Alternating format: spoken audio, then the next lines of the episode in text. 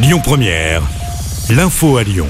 Bonjour à tous. L'enquête se poursuit après ce terrible incendie dans le Haut-Rhin. On le rappelle, 11 personnes sont mortes dans un gîte qui a pris feu tôt hier matin dans la commune de Winsenheim. Les victimes étaient des personnes atteintes d'un handicap mental en vacances dans la région.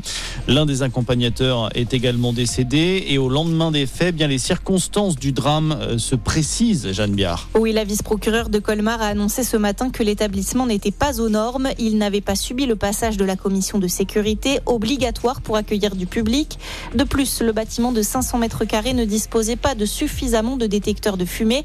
La présence d'extincteurs n'a pour l'heure pas pu être confirmée. Par ailleurs, 28 personnes étaient présentes dans le gîte au moment du départ du feu.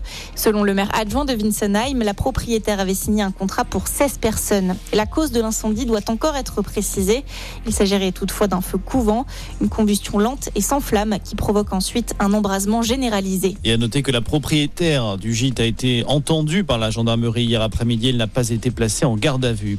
À Marseille, les trois policiers du raid soupçonnés d'être impliqués dans la mort d'un homme de 27 ans lors des émeutes début juillet ont été déférés. Ce matin, deux autres agents placés en garde à vue ont été libérés. Ils ont été entendus cette semaine par l'IGPN, la police des polices, dans le cadre de l'enquête.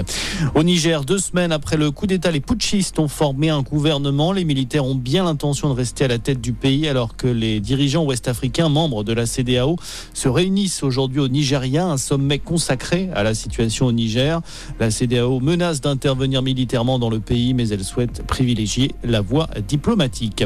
Et puis en rugby, le 15 de France envoie l'artillerie lourde face à l'Écosse. Deuxième match de préparation à la Coupe du Monde pour les Bleus. Ce sera samedi soir à Saint-Etienne.